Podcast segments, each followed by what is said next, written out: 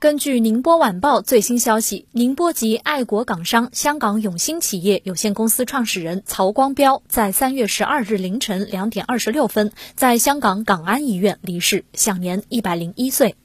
曹光标祖籍浙江宁波鄞县，一九二零年出生于上海，是一位闻名世界的实业巨子。他首创毛纺厂，是第一位去欧洲开拓毛纺市场的中国人，被誉为世界毛纺大王。之后，他又发展航空业务，创办第一家由港人自行管理的港龙航空公司，打破了香港航空业由英资财团垄断的历史。曹光标还是改革开放初期首个赴内地投资办厂的港商，他投资的宁波永兴光学股份有限公司生产的光学镜头，曾运用于嫦娥二号、三号和四号等航天工程。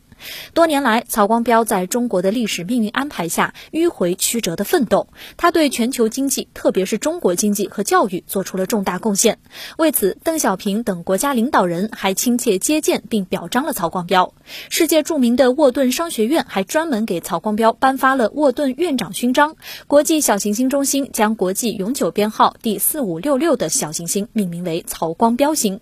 作为企业家，曹光标虽然有大将风度，但现实生活中却是一个非常低调务实的人。他将自己的成功经验总结为两条：一是不生气，二是吃亏是福。在之前接受媒体采访时，曹光标还强调，自己一生中做过最重要的、最有意义的事，就是参与国家的改革开放。曹老先生一路走好。